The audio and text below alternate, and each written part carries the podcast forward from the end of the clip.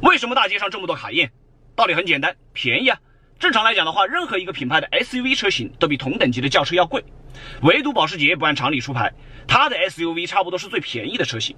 相比于三百多万的911轿跑，卡宴入门只要一百万不到，首付个二三十万，买个碾压 BBA 的豪华跑车品牌，还是国人最爱的 SUV，不香吗？其实所谓的便宜啊，都是以更高的价值作为参考的，这就是所谓的锚定效应。不得不说，保时捷的消费心理学玩得溜。